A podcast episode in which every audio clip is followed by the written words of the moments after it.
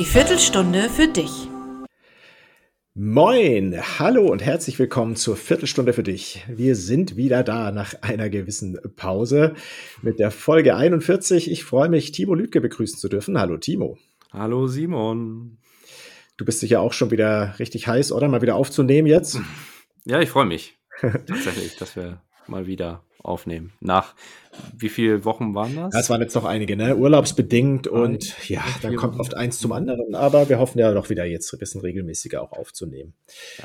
Ja, und wir haben einen Text, ich glaube, ja, der, den wir alle gut gebrauchen können, weil er eigentlich äh, um Hoffnung geht. Hoffnung und ähm, ja, wie wir Hoffnung bekommen durch den Glauben, durch Gott und äh, wie uns Hoffnung auch im Leben tragen kann. Bevor ich aber schon ins Reden und Predigen komme, äh, will ich den Text einfach mal vorlesen. Der steht im Römerbrief im achten Kapitel, die Verse 18 bis 25. Die Hoffnung der kommenden Herrlichkeit. Denn ich bin überzeugt, schreibt der Apostel Paulus, dass die Leiden der jetzigen Zeit nicht ins Gewicht fallen gegenüber der Herrlichkeit, die an uns geoffenbart werden soll. Denn die gespannte Erwartung der Schöpfung sehnt die Offenbarung der Söhne Gottes herbei. Die Schöpfung ist nämlich der Vergänglichkeit unterworfen, nicht freiwillig, sondern durch den, der sie unterworfen hat, auf Hoffnung hin. Dass auch die Schöpfung selbst befreit werden soll von der Knechtschaft der Sterblichkeit zur Freiheit der Herrlichkeit der Kinder Gottes. Denn wir wissen, dass die ganze Schöpfung mitseufzt und mit in Wehen liegt bis jetzt. Und nicht nur sie, sondern auch wir selbst, die wir die Erstlingsgabe des Geistes haben, auch wir erwarten seufzend die Sohnesstellung, die Erlösung unseres Leibes. Denn auf Hoffnung hin sind wir errettet worden. Eine Hoffnung aber, die man sieht, ist keine Hoffnung. Denn warum hofft auch jemand auf das, was er sieht? Wenn wir aber auf das hoffen, was wir nicht sehen, so erwarten wir es mit standhaftem Ausharren. Timo und dein, du beginnst mit dem ersten Punkt. Lust auf mehr. Es tut doch wirklich gut, mit Menschen über Hoffnung zu reden, oder, Simon? Auf jeden Fall, ja. Das hilft oft schon, ja. Ja. Mhm. Äh, es tut gut, Leiterfahrungen, die man so gemacht hat, auch nicht verschweigen zu müssen. Immer gute Miene zum bösen Spiel sozusagen, sondern Leid auch teilen zu dürfen mit Mitmenschen.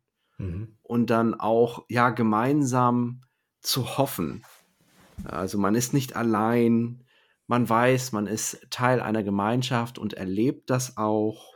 Und ich glaube, das kann ungeahnte Kräfte freisetzen. Ja, ich denke gerade dran, Timo, wo du das gerade sagst. Ich komme tatsächlich jetzt gerade eben von einer Trauerfeier, beziehungsweise, ja, man sitzt ja danach oft noch zusammen zum Leichenschmaus, mhm. auch wenn ich das Wort immer ein bisschen blöd finde. Aber es geht ja im Prinzip auch darum, ne, nochmal gemeinschaftlich zu sein, zu reden, Erinnerungen auszutauschen und eigentlich ja. auch neue Hoffnung zu schöpfen, zurück ins Leben zu gehen, so. Ja, man ist nicht alleine. Und ja, ich hoffe, dass wir im Alltag auch sprachfähiger werden. Also, dass wir über Hoffnung, das, was wir uns erhoffen, äh, auch bewusster zum Ausdruck bringen können und uns darüber austauschen können, weil ich erlebe das nicht so oft. Ist jetzt mhm. keine Kritik, sondern vielleicht merke ich das auch gar nicht, so wenn Leute über Hoffnung reden. Ja. Im Alltag. Ich schätze an Paulus, dass er in diesem Text gar keine Schuldigen benennt. Also an wen es jetzt gelegen hat, dass Menschen leiden.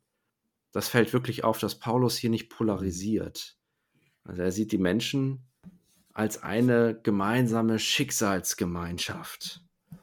Mhm. Er sagt, wir wurden alle von Gott geschaffen. Da, darum teilen wir ja auch eine gemeinsame Hoffnung, dass es eines Tages wieder so wird, wie Gott es sich gedacht hat dass die Beziehungen wieder heil sind, dass die Schöpfung wieder intakt ist, dass der Tod nicht mehr sein wird. Ja, und ich hoffe, dass uns diese Solar nochmal, dass uns diese Solidarität mit unserer Umwelt, mit unseren Mitmenschen auch besser gelingt. Also die Natur zu schützen, Menschen zu schützen, sich schützend mhm. vor Leute zu stellen. Ja, man kann es nie abstrakt, ne? Man muss sich auf konkrete Menschen einlassen. Ja, das ist total, ja, genau. Hoffnungsschimmer. Ich finde schön hier an dieser Passage, so wie ich sie verstehe, dass Paulus die Hoffnung als eine ganz konkrete Kraft auch beschreibt. Also äh, etwas, aus dem wirklich Geduld äh, wächst, äh, Beharrungsvermögen und Kraft, auch Leiden, leidvolle Dinge auszuhalten und, und zu ertragen, weil ja, die im Leben immer auch mit dabei sind, so mal mehr, mal weniger, aber ob das jetzt eigene Betroffenheit ist, aber auch wenn wir uns, sage ich mal, so wie du sie auch beschreibst, nicht ganz verschließen dem Leid, auch in der Welt, ob das jetzt zurzeit wieder im Nahen Osten ist, aber ja auch an vielen anderen Orten, wo Menschen wirklich auch Unerträgliches aushalten müssen. Und ich sag mal, wenn es uns nicht egal ist, leiden wir ja auch irgendwo mit. Äh, dann bedrückt es uns, dann, dann tragen wir es auch mit uns rum. Und da gibt Paulus Hoffnung und er meint eben damit was sehr Konkretes. Also gar nicht zunächst ein Gefühl, so äh, Hoffnung würden wir vielleicht zunächst mal als etwas beschreiben, was wir empfinden, sondern er meint mit Hoffnung, äh, unsere Hoffnung ist die Herrlichkeit Gottes, die von Jesus, der auferstanden ist, der von Gott erhöht wurde und letztendlich auch das ewige Leben, an dem wir dann auch Anteil haben werden. Also das, worauf sich der christliche Glaube eigentlich richtet. Äh, also das, das konkrete Heil, das Gott schenkt, äh, das, das gute Leben, wo Vergänglichkeit, Krankheit, Tod ja wirklich dann überwunden sind, der Vergangenheit angehören. Und dass wir wirklich diese Hoffnung haben, dann ewig als Kinder Gottes leben zu können.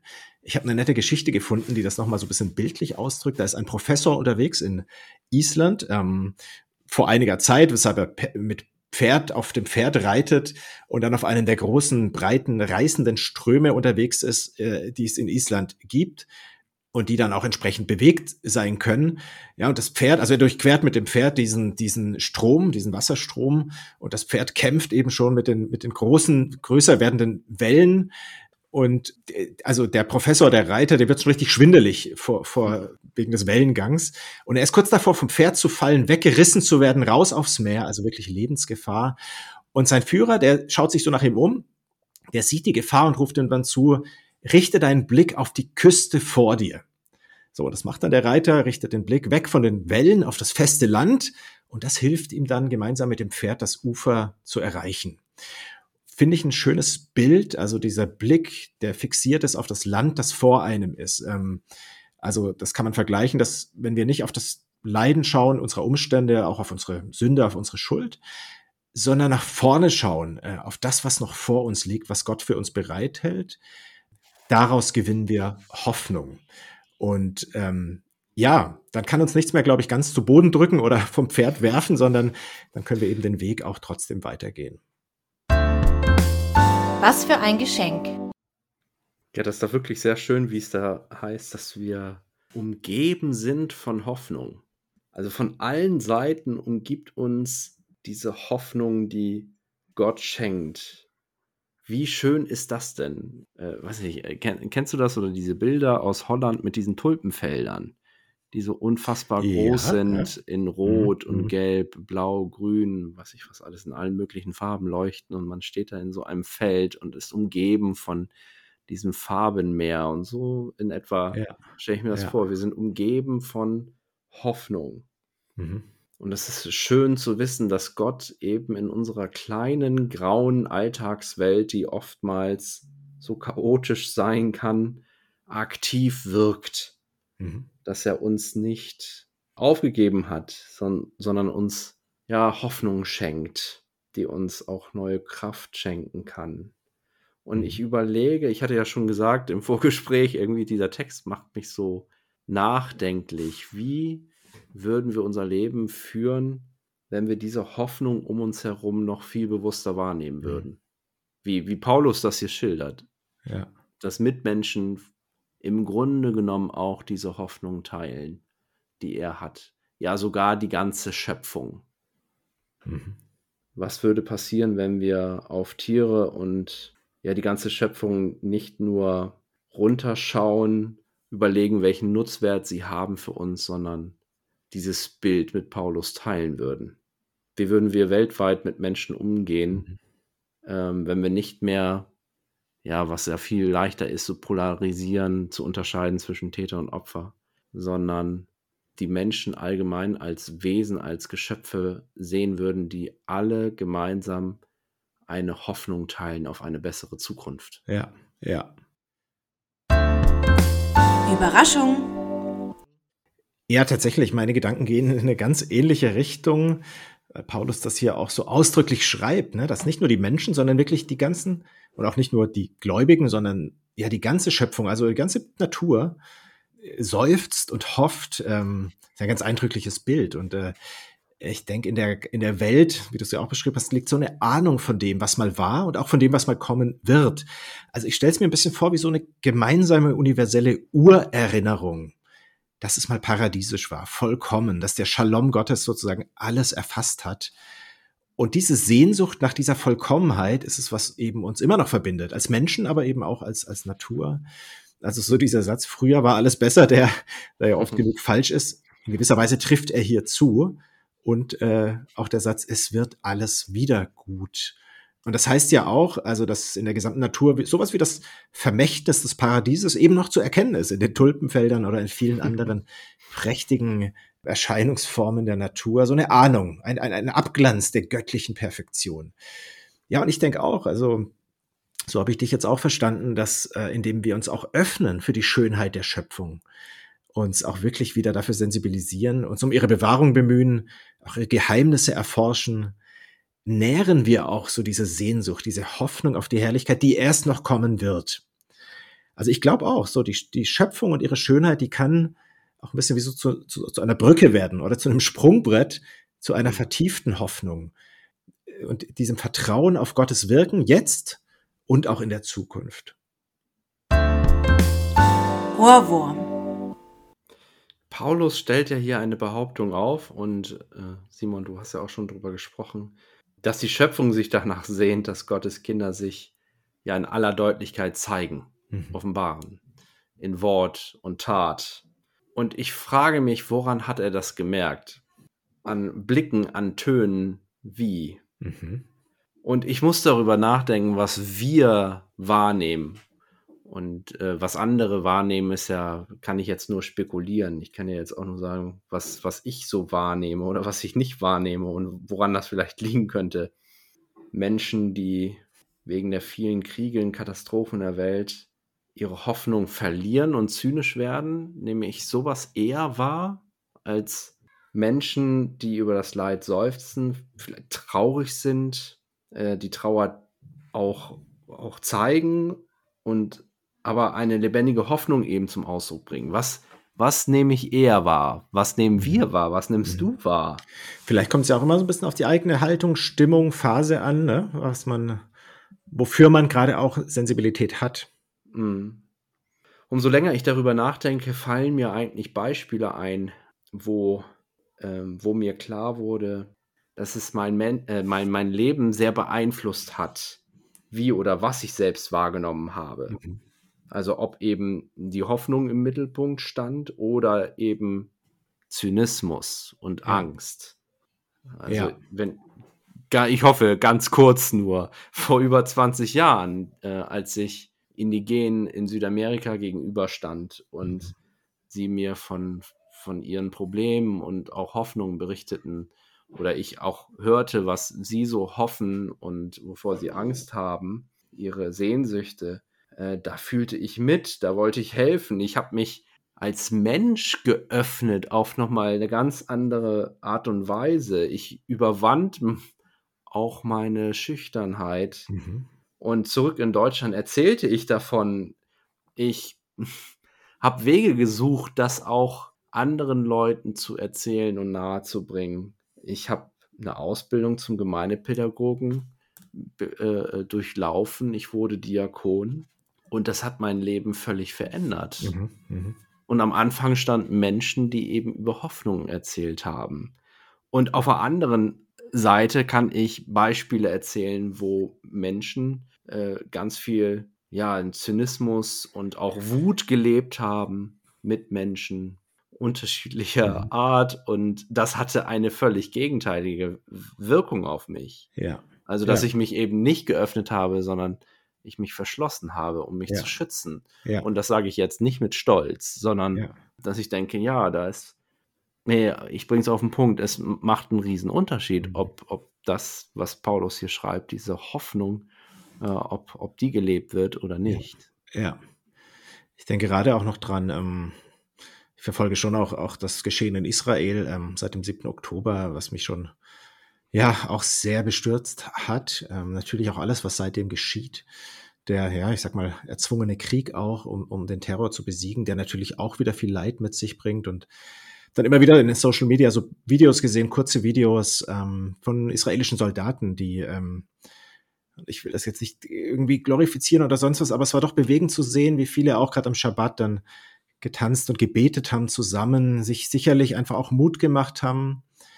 Und ich fand es aber auch berührend. Viele von denen haben sicherlich auch selbst Angehörige verloren, Freunde, sind tief geschockt, verletzt, verbittert. Ähm, aber es, und sicher haben viele auch diese Gefühle, auch des Hasses oder der Rache. Aber diese Bilder zu sehen, dass Menschen trotz allem, was geschehen ist, sozusagen Zuflucht, Hoffnung, Halt finden, auch im, ja, auch indem sie sich ums Wort Gottes versammeln und tanzen und sich freuen, das hat mich doch berührt. Ähm, also das war für mich ein, eher ein Bild der Hoffnung, als wenn jemand sich sozusagen ja in Angst und Zynismus dann äh, begibt. Ne? Es könnte alles so einfach sein. Ja, ich will zum Schluss noch auf einen Teilvers eingehen, denn der hat mich irgendwie auch gepackt. Da schreibt Paulus, die gespannte Erwartung der Schöpfung sehnt die Offenbarung der Söhne Gottes herbei. Und wir können, wir können ja auch genauso sagen, der Kinder Gottes herbei. Was ist eigentlich damit genau gemeint? Also mit Kinder Gottes sind alle gemeint, die, ja, man kann sagen, die durch Jesus, die durch den Glauben an Jesus Christus in Beziehung mit Gott leben, die, äh, die den Geist Gottes haben, die von ihm geleitet werden. Äh, das ist in, mein, die Bibel meint das Neue Testament mit den Kindern Gottes.